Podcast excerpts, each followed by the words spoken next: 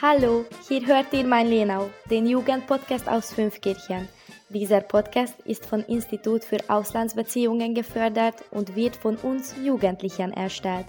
Er richtet sich an alle, die sich für die deutsche Kultur, Sprache oder allgemein für die deutsche Minderheit in Ungarn interessieren. Herzlich willkommen zur fünften Folge des Meineno Podcasts. Heute möchten wir euch in eine Stadt einladen, die eigentlich im ganzen Ungarn bekannt ist. Die entscheidende Schlacht im Jahre 1526 oder ein lustiger Erfolgsbruch am Ende der Faschingszeit namens Buschhoffest. Wir danken, euch ist unser Ziel schon bekannt. Ja, es geht heute um die Stadt Mohacs, aber wir wollen heute die Stadt aus einer anderen Sicht vorstellen, die vielleicht nicht so bekannt ist, aus der von den Ungarndeutschen. Wir sind Jugendliche und uns verbindet eigentlich, dass wir eine Vorliebe für die deutsche Sprache und Kultur haben und dass wir das Kischfaldi-Gymnasium in Mohacs besuchen. Deswegen haben wir uns jetzt entschieden, euch die Stadt aus unserem Gesichtspunkt vorzustellen. Hallo, ich bin Lili und ich habe mich damit beschäftigt, wie die deutschen Siedler eigentlich nach Mohacs kamen.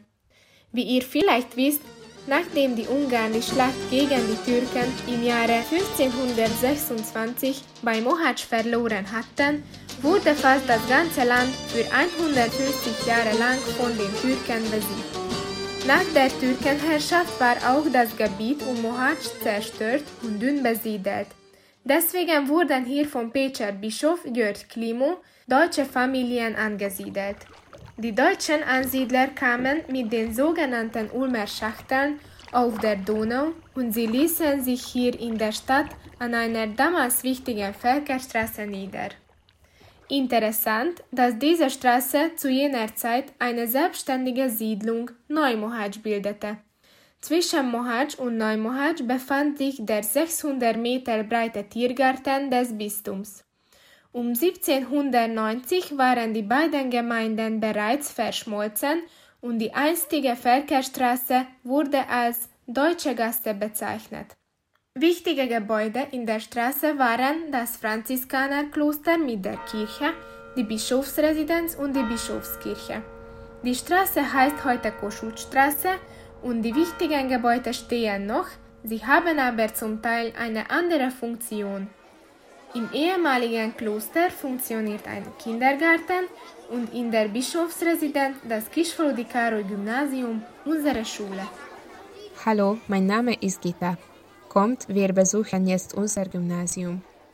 Wie ihr von Lilly erfahren habt, war das Gebäude des heutigen Gymnasiums früher ein Bischofspalais. Es wurde im Barockstil erbaut und trägt auch heute dessen Motive. Ihr könnt euch vielleicht gar nicht vorstellen, aber mitten im Grundstück verbirgt sich ein wunderschöner Ziergarten. Sowohl das Gebäude als auch der Schulhof wurde in den letzten Jahren renoviert und modernisiert. Im monumentalen Gebäude findet heutzutage moderner Unterricht statt. Die deutsche Sprache wird in allen Klassen unterrichtet. Es gibt auch Nationalitätenklassen und Klassen mit erweitertem Deutschunterricht. Außer Deutsch kann man hier Englisch oder Kroatisch lernen. Im Gymnasium kann man auch verschiedene Sprachprüfungen ablegen. Es ist eine Zentrale der ICL-Prüfung und man kann auch DSD erwerben. Das ist die deutsche Sprachprüfung der Deutschen Kultusministerkonferenz. Wir sind jetzt in der 12. Klasse und diese Möglichkeiten sind ein großer Vorteil für uns. Meiner Meinung nach ist das Gymnasium wie eine wahre Perle in der Stadt, nicht nur wegen der Schönheit des Gebäudes, sondern weil es gleichzeitig traditionelle und moderne Werte vermittelt. Ich bin Benjamin und ich besuche auch das Gymnasium. In meiner Klasse wird Deutsch als Nationalitätensprache unterrichtet. Wir lernen keine Fächer auf Deutsch, aber wir haben Nationalitätenkunde, was der ganzen Klasse großen Spaß macht. Die zahlreichen Projekte und Ausflüge haben uns ermöglicht, die Sitten und Bräuche der Ungarndeutschen auch hier in Mohacs kennenzulernen. Wir waren bei verschiedenen Wettbewerben dabei, haben auch beim Reichstag und Abgetrieb mitgemacht. Oft hatten wir auch Stunden im Haus der deutschen Nationalität. Hier haben wir auch einen Film gedreht. Aber komm, Ich erkläre euch den Weg. Wir müssen zuerst durch den Sepeschi Park gehen. Ihr könnt euch vielleicht noch an den Tiergarten des Bistums erinnern. Genau auf diesem Gebiet befand es sich früher. Es wurde hier 1896 einen geordneten Park errichtet. Heute ist der Park mit einer Laufbahn und mit Spielplätzen ganz modern.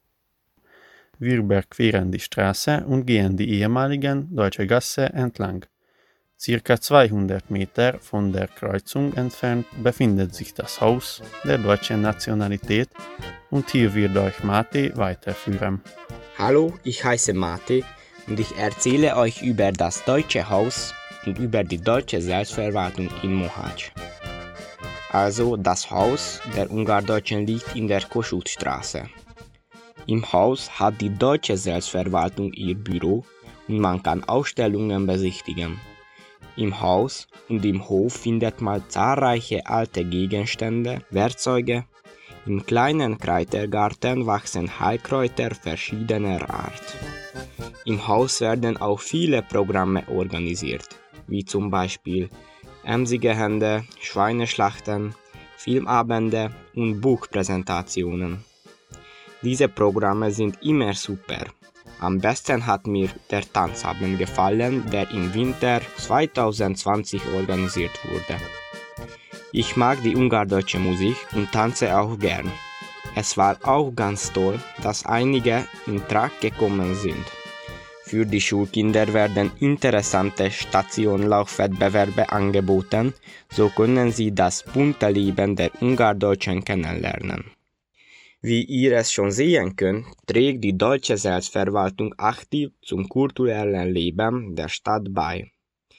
Sie organisieren und unterstützen viele Programme, haben eine eigene Webseite, wo man sich über die Aktualitäten informieren kann. Wenn ihr Interesse an den Programmen habt, sucht bitte die Webseite www.mohacinemetek.hu auf. Hi, mein Name ist Dori und ich kann sagen, dass ich die Kultur der Ungarndeutschen fast jeden Tag hautnah erlebe. Ich tanze und singe in verschiedenen Kulturgruppen von Mohács. Meine Tanzgruppe hat den Namen Mohács und wir tanzen auch ungardeutsche Volkstänze. Außerdem hat die Volkstanzgruppe auch einen Chor, der aus fünf, sechs Mitgliedern besteht. Wir singen gern schwäbische Volkslieder. In der Tanzgruppe hat jede Person ihre eigene Volkstracht. Ich bin sehr stolz auf meine Tracht. Sie besteht aus drei oder mehreren Unterröcken, einem Oberrock, einer Schürze, einem Hemd, einer Weste und einem Halstuch. Die jüngeren Mädchen flechten ihre Haare und sie legen schwarze Samtbänder auf. Ältere tragen Haube auf ihren Kopf. Als Schmuck tragen sie eine Perlenkette, einen sogenannten Ister mit einem Bild von der heiligen Maria. Nicht nur zum Tanzen, sondern auch zum Singen ziehe ich meine Tracht an. Einer der bekanntesten Chöre in der Stadt ist der Chor Singende Quelle. Der Chor pflegt den Volkslied Schatz der Ungardeutschen. Sie singen sowohl auf den Festivals auf der Bühne als auch in den deutschen Messen in der Kirche. Meine Kulturgruppe nimmt jedes Mal an den örtlichen Veranstaltungen teil. Zum Beispiel an dem Donauländischen Fischesfestival. Dieses Festival wurde schon dreimal organisiert. Die Innenstadt und die Fußgängerzone bietet diesem Programm Platz. Hier können die Besucher viele donauschwäbische Fischgerichte verkosten und eine Vielfalt von Kultur erleben. Wir hoffen, dass unser Bericht für euch interessant war. Für weitere Informationen sucht die Webseite www.mohaj.hu auf. Wenn ihr das bunte Kulturleben der Stadt erleben möchtet, besucht einmal unsere schöne Kleinstadt Mohács.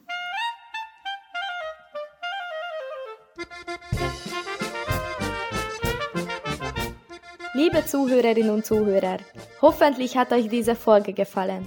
Mein Lenau erscheint jeden dritten Donnerstag auf allen Podcast-Kanälen. Hier erwarten euch interessante Informationen und Gespräche über die Ungardeutschen, über die Region Südungarn und aus den deutschsprachigen Ländern. Wenn euch Journalismus interessiert und ihr beim Podcast mitmachen möchtet, schließt euch unsere junge Redaktion an und schreibt ein E-Mail an info@lenau.hu. Für weitere Infos über kulturelle Veranstaltungen in Fünfkirchen folgt dem Lena Haus auch auf Facebook und Instagram. Tschüss!